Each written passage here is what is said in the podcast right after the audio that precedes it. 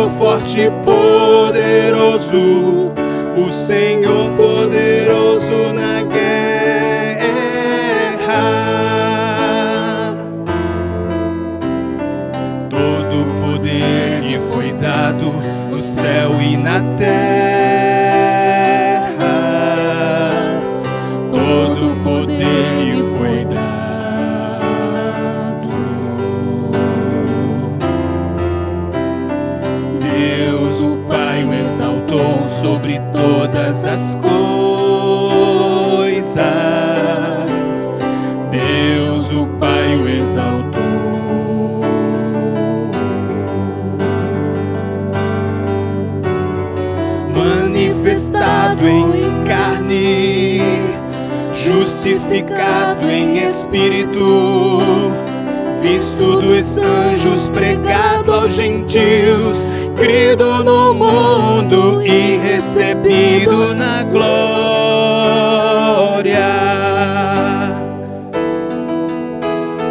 Levantai, ó portas, as vossas cabeças.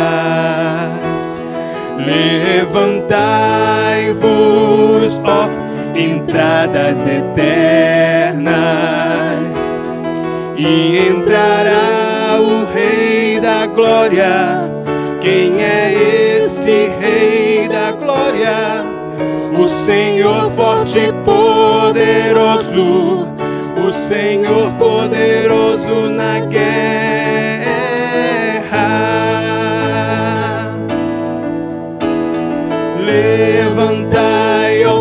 Portas as vossas cabeças. Levantai-vos, ó entradas eternas, e entrará o Rei da Glória. Quem é este Rei da Glória? O Senhor dos Exércitos, Ele é o Rei da Glória.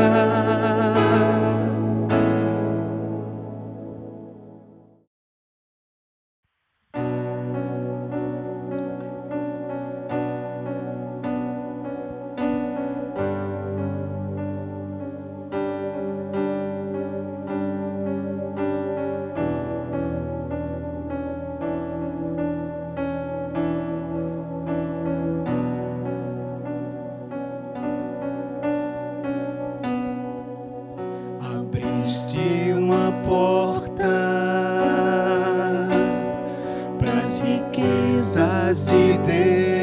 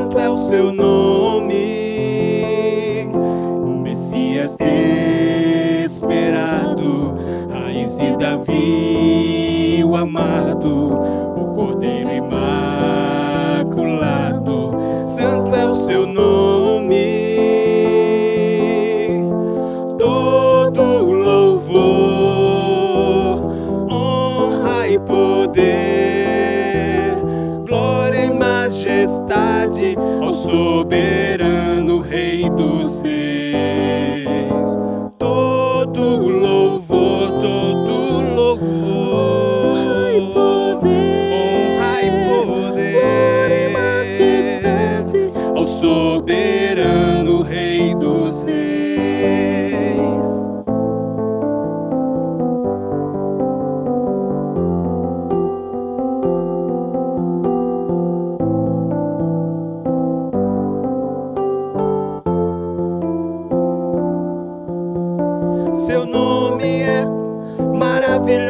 Conselheiro, príncipe da paz.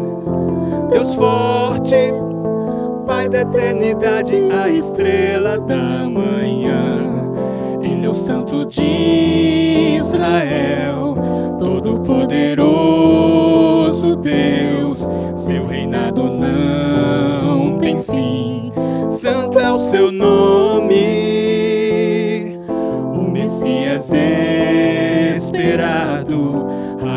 Davi, o amado, o Cordeiro imaculado.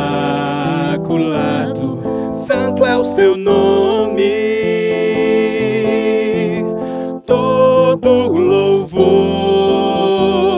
honra e poder, glória e majestade ao soberano Rei dos Reis.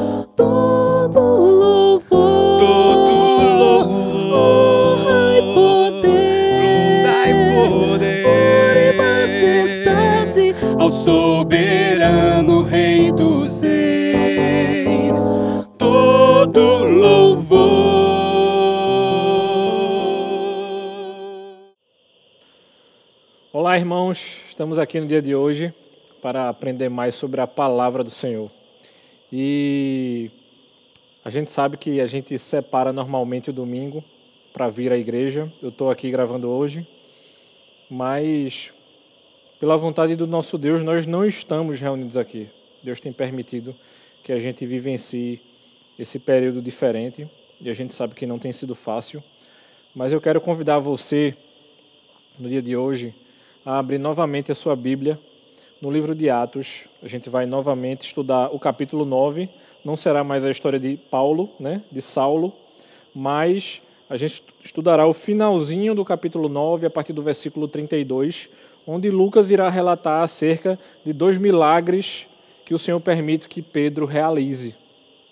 E a respeito desses dois milagres, a gente estudará no dia de hoje, e eu espero que você já tenha separado a sua Bíblia e o seu caderno de anotações. E nesse momento eu quero convidar você a orar. Eu queria que você baixasse a sua cabeça e que nós possamos iniciar falando com o nosso Deus. Santo Deus e eterno Pai, nós louvamos e bendizemos o teu nome, Senhor.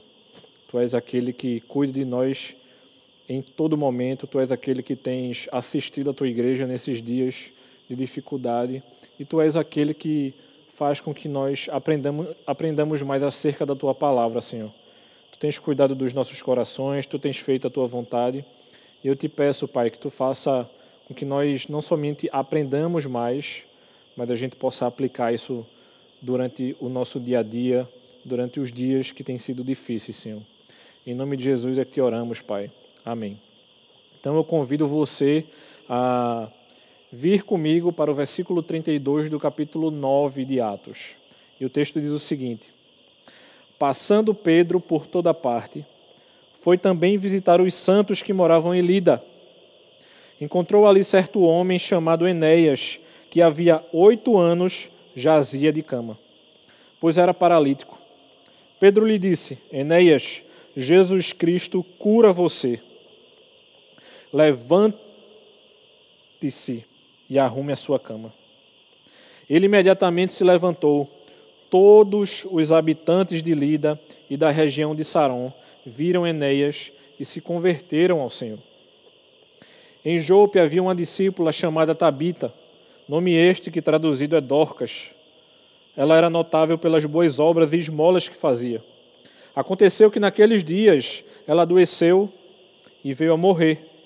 Depois de a levarem, puseram o corpo num quarto de andar superior. Como Lida ficava perto de Jope, os discípulos, ouvindo que Pedro estava ali, enviaram-lhe dois homens com o seguinte pedido: Não se demorem em vir até nós. Pedro se aprontou e foi com eles. Quando chegou lá, eles o levaram ao quarto do andar superior. Todas as viúvas o cercaram, chorando e mostrando-lhes túnicas e vestido, vestidos que Dorcas tinha feito enquanto estavam com elas. Mas Pedro mandou que todos saíssem. Ajoelhou-se e orou.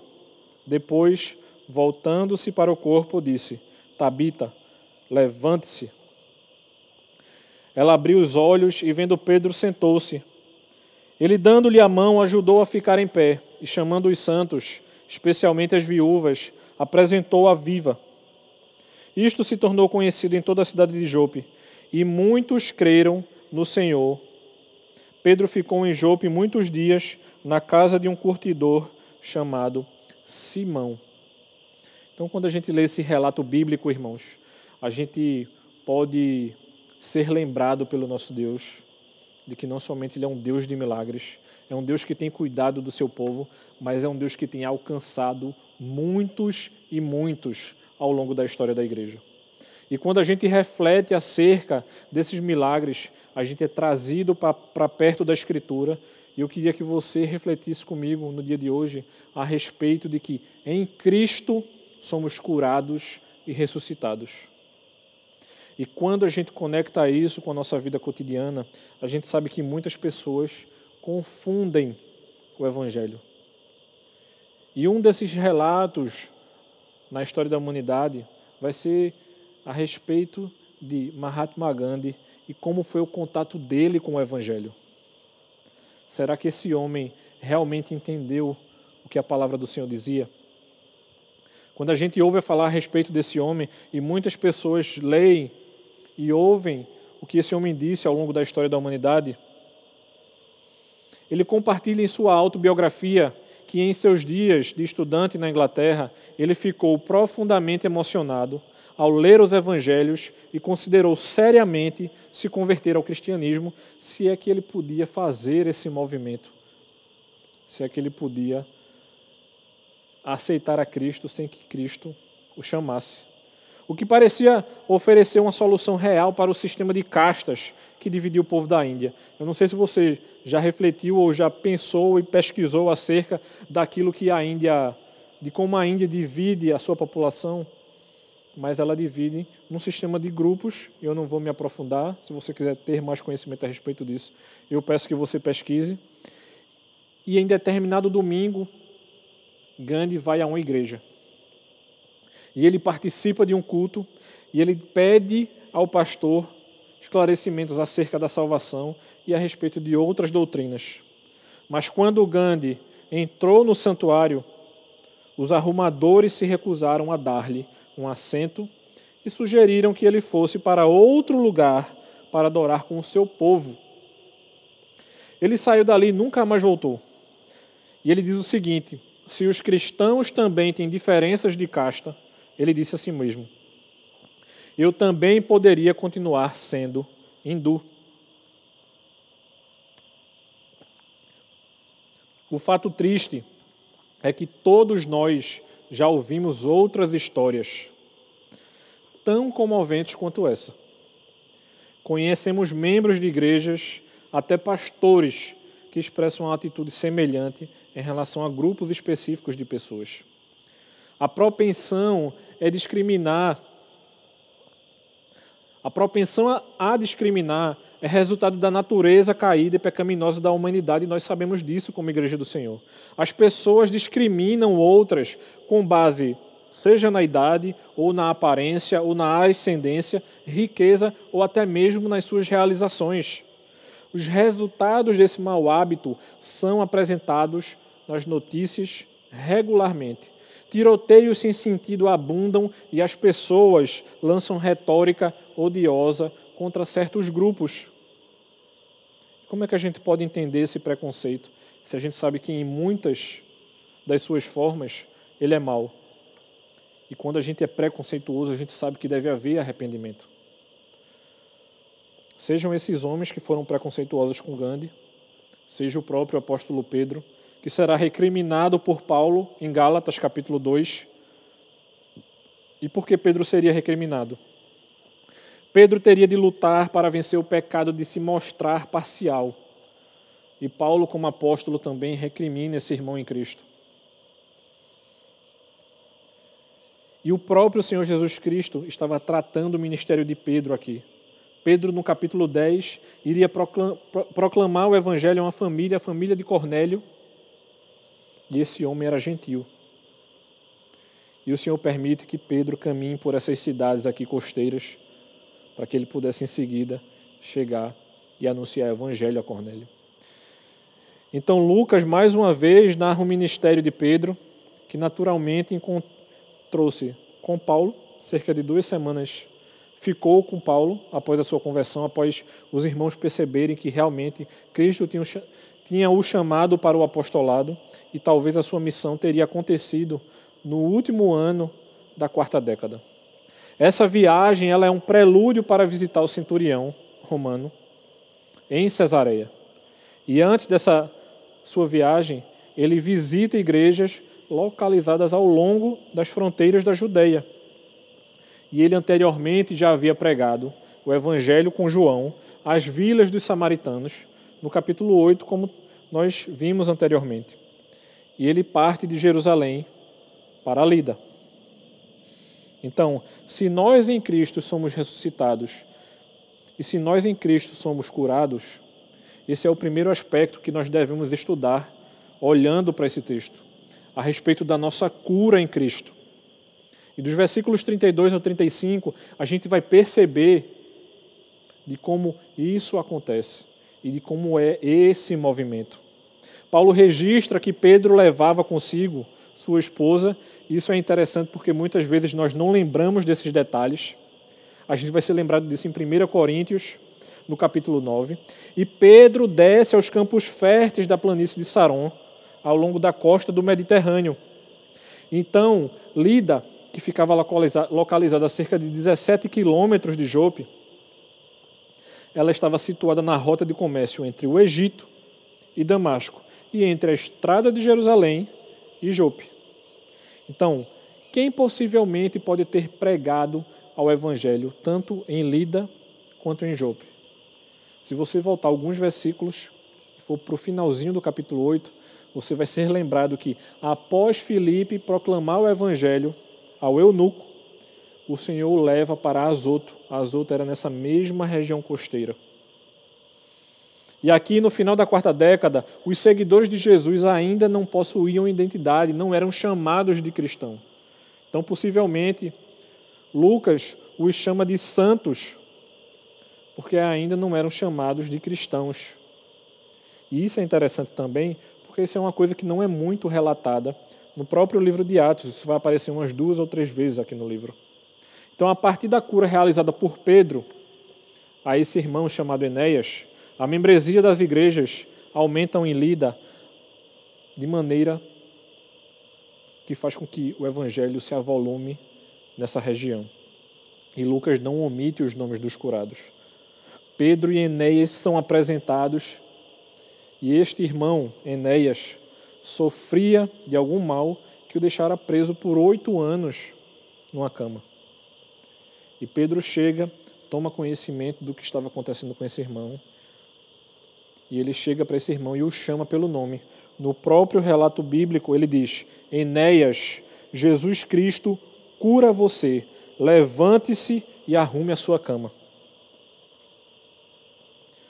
E ele anuncia a cura através de Cristo. Ele usa esse tempo presente numa sentença declarativa, e é como se ele estivesse chegando para Enéas e dizendo o seguinte: arruma para ti. Enéas levanta e arruma a cama, e arrumando-a porque não mais necessitara dela como morada permanente. É interessantíssimo, porque você pode olhar para o relato desse nosso irmão e dizer assim: Rapaz, eu não, sei, eu não sei nem se eu arrumaria mais o quarto, ou se eu mexeria, eu sairia e iria fazer alguma outra coisa. Eu não sei se você percebe, mas Cristo tem nos mantido presos ou com determinadas limitações nesse exato momento por conta da pandemia. Mas Pedro chega para ele e diz assim: arruma a tua cama. Foca naquilo que Deus espera que você foque. Não é porque daqui a alguns dias Deus pode permitir que nós tenhamos liberdade que a gente vai sair fazendo as coisas loucas aí à torta e à direita, quando na verdade Ele está nos chamando ao arrependimento. E a gente precisa fazer isso com muita humildade e cuidado, ajudando uns aos outros, porque uns podem passar por um problema e resolvê-lo em 15 dias, e outros podem passar anos para resolver. Muitas vezes a gente entra numa crise e resolve em 15 dias, e outros irmãos ficam presos, presos nessa crise por meses. E a gente tem que ter paciência e perceber o movimento do Espírito em como ele está trabalhando no coração desse nosso irmão. O que é que ele está trabalhando que muitas vezes nós não sabemos e por que ele está fazendo isso. Não há dois cristãos que crescem no mesmo ritmo. Devemos ser uma comunidade de pessoas pacientes. Então, quando nós estamos praticando amor, e a gente deve fazer isso porque estamos crescendo juntos na plenitude de Cristo. Nenhum de nós é totalmente completo. A gente sabe que essa plenitude a gente só alcançará no céu quando Cristo nos chamar, quando ele voltar. Então a gente precisa ter um olhar muito mais cuidadoso para o outro. Não adianta a gente ficar conjecturando acerca da conversão de Gandhi, por exemplo. Ele poderia não, não ter se convertido da mesma maneira e ele poderia ter sido bem tratado. Mas Cristo nos chama a sermos sérios na proclamação do Evangelho. Nós devemos cuidar bem das pessoas, ajudar bem os nossos irmãos. E não porque o evangelho é uma barganha, eu vou tratar bem porque quem sabe aí ele se converte. Não, a gente deve tratar bem a todos. E se houver conversão é porque Cristo movimentou-se a essa pessoa para que ela pudesse receber esse evangelho. Então, quando a gente olha para Enéas e vê que ele recupera, que ele está em posse das suas plenas funções, nós, não somente nós nos assustaríamos, mas perceberíamos também que a cidade de Lida não somente se assusta, mas todos os habitantes foram convertidos. Lucas é muito enfático aqui no versículo 35. Ele vai dizer: Todos os habitantes de Lida e da região de Saron viram Enéas e se converteram ao Senhor. Então, quando a gente olha para isso, e olha para essa situação que nós temos vivenciado, a gente tem que se perguntar e deve haver um movimento.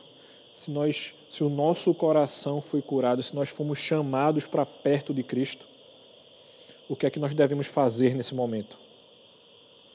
Como é que nós devemos proclamar esse evangelho? Como isso deve ser anunciado? Quais as pessoas que nós podemos alcançar? a quem nós temos tido o privilégio de proclamar o Evangelho e não proclamamos, a quem nós temos tido a oportunidade de ajudar e não estamos ajudando. Muitas pessoas têm sofrido nesses dias, irmãos, e nós podemos consolar uns aos outros como filhos do Rei. E a maior cura é a cura da alma. Se nós proclamarmos o Evangelho e as pessoas se converterem, forem convertidas pelo nosso Senhor, em Cristo, elas serão curadas. E num segundo momento, que é justamente a história dessa irmã de Dorcas, a gente vai ver um segundo movimento dentro do texto, que é a nossa ressurreição em Cristo. Pode haver cura, mas não há cura maior do que a ressurreição. E aí, já estão em uma outra cidade. De repente, Pedro é chamado para ir a Jope. Jope era cerca de 56 quilômetros de Jerusalém e a 17 quilômetros de Lida. Era uma cidade portuária. O próprio Salomão já havia se utilizado do porto. A madeira que era trazida do, Líbano entrava pelo porto de Jope. Em Jope, Jonas embarcou no navio. Permaneceu em mãos judaicas a cidade, até que estes guerrearam contra Roma. Eles ouviram Filipe, a respeito dessas boas novas. Filipe tinha proclamado o evangelho nessa região. A própria Dorcas era conhecida por seu incansável trabalho entre os pobres e ela fazia obras de bondade e de compaixão. Essas obras que eram feitas por essa mulher mexia com a estrutura da cidade.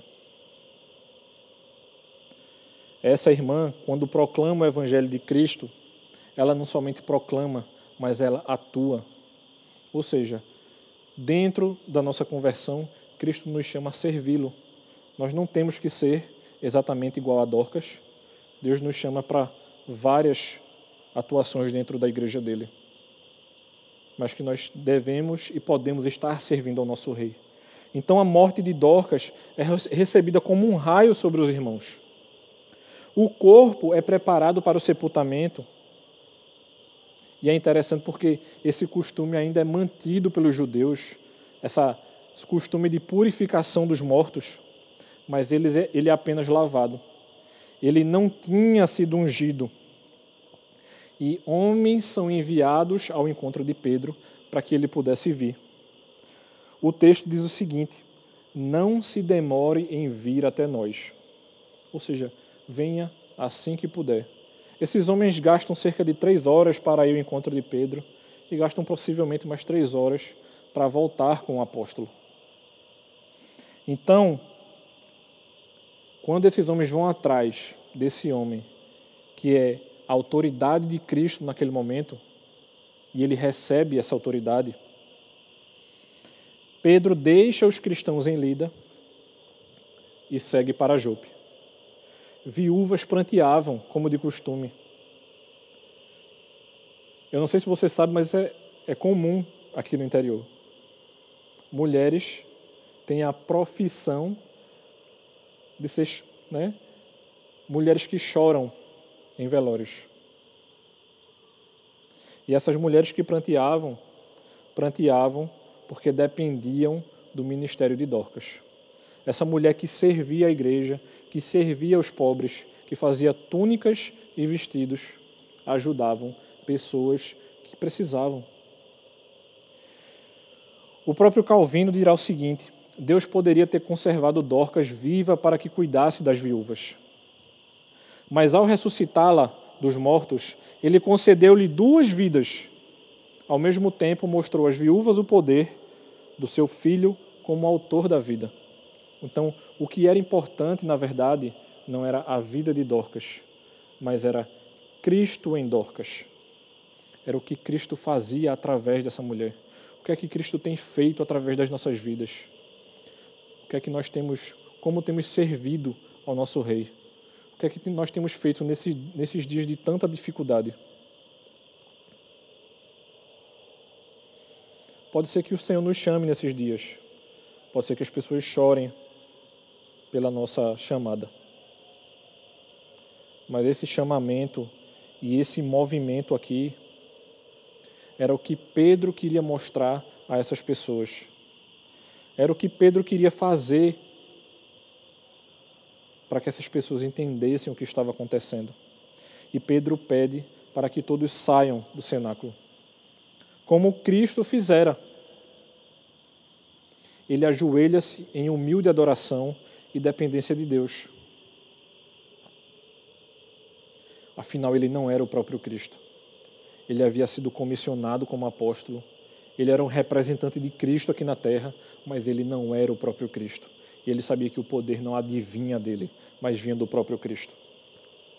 Então Pedro não toca em Dorcas, mas fala ao corpo. Assim como Cristo disse à filha de Jairo, Talita, cume, em Marcos 5:41, e ele diz isso em aramaico, é como se ele tivesse dito: Menina, levanta-te. E possivelmente em aramaico Pedro diz: Tabita, cume. Porque Dorcas era o nome dela em grego. E é interessante porque é uma letra, Talita e Tabita, L e B.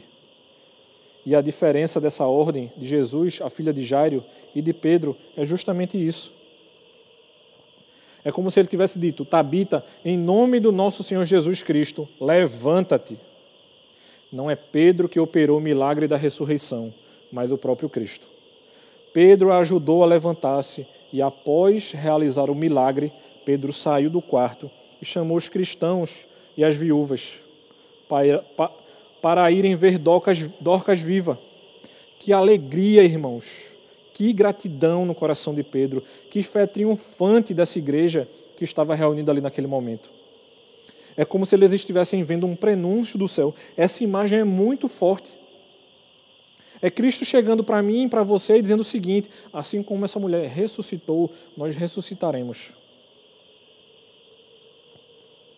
A gente sabe que a ressurreição de Dorcas ela é momentânea. Ela tornaria a morrer novamente.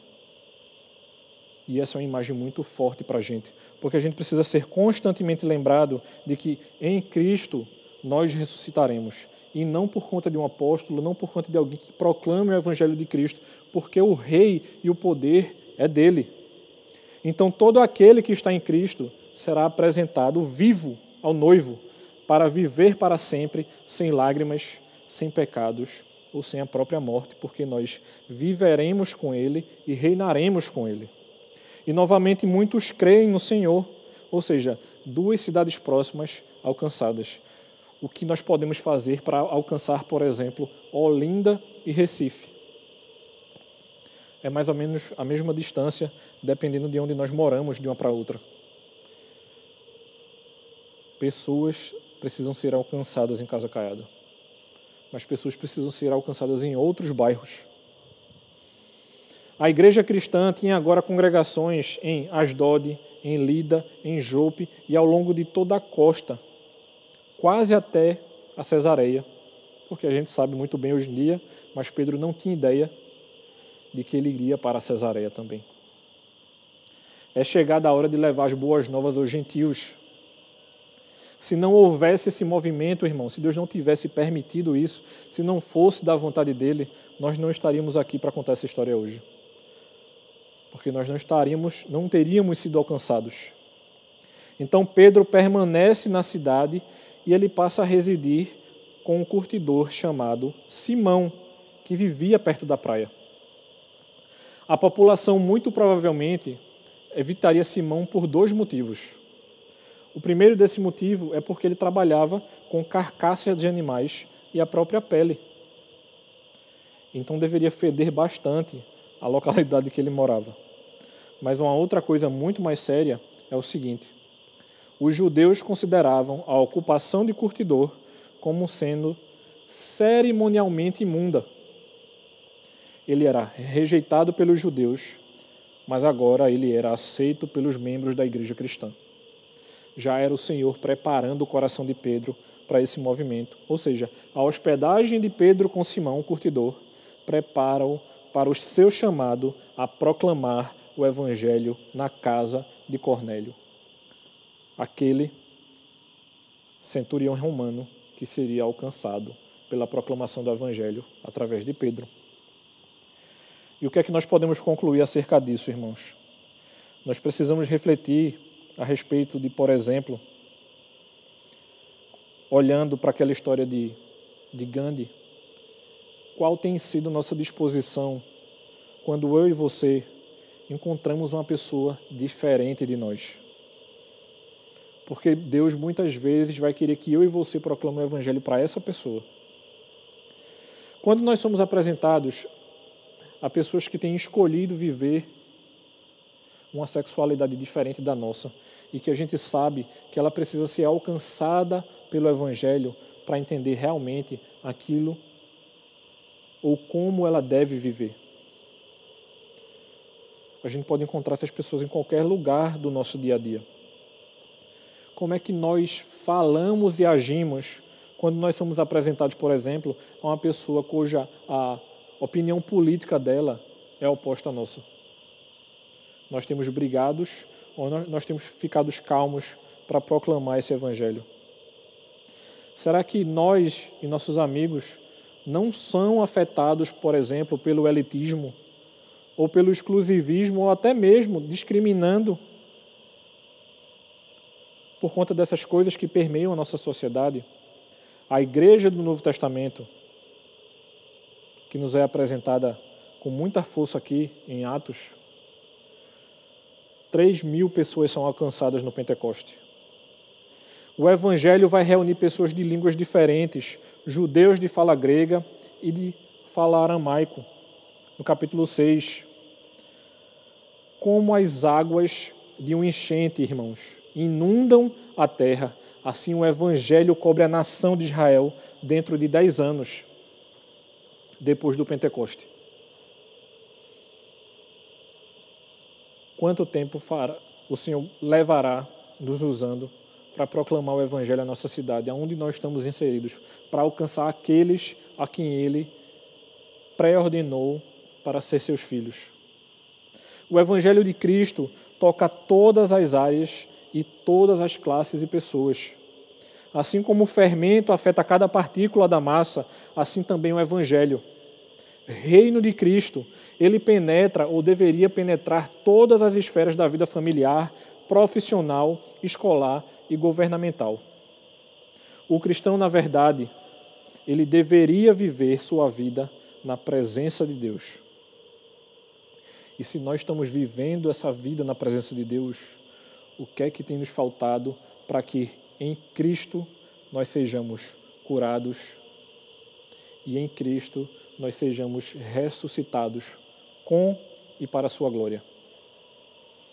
Então, realmente, quando nós olhamos para um texto como esse, irmãos, nós nos sentimos desafiados e percebemos que nós precisamos nos apegar muito mais à palavra do Senhor, estarmos muito mais conectados com Ele, fazendo a Sua vontade, buscando ao Senhor verdadeiramente, entendendo que o milagre, o verdadeiro milagre, é a nossa conversão, porque nós estaremos e reinaremos com Ele. E nós precisamos desejar isso. Que nós possamos buscar verdadeiramente o nosso Deus. Que nós confiemos verdadeiramente nele. Assim como Pedro não teve dúvida do movimento que ele faria. Que nós tenhamos a certeza de que o nosso Deus tem cuidado de nós, mesmo num tempo difícil como o que nós temos vivenciado. Então não fraqueje, meu irmão. Não desista. Não tenha medo. E quando tiver, confie em nosso Deus, que tem nos assistido em todas as horas. Deus abençoe, meu irmão.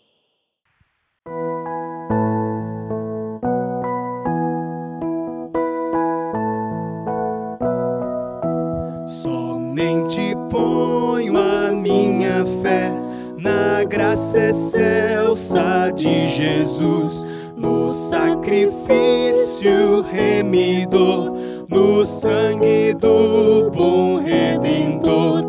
A minha fé e o meu amor estão firmados no Senhor, estão firmados no Senhor.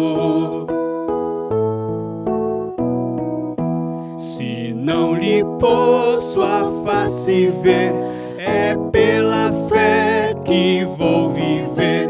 Em cada prova suportar, eu hei de nele confiar.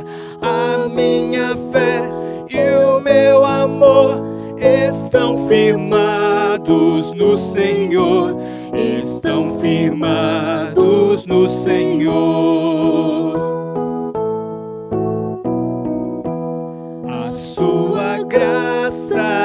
Real, abrigo traz no temporal. Ao vir cercar-me a tentação, me fortalece a sua mão. A minha fé e o meu amor estão firmados no Senhor, estão firmados no Senhor.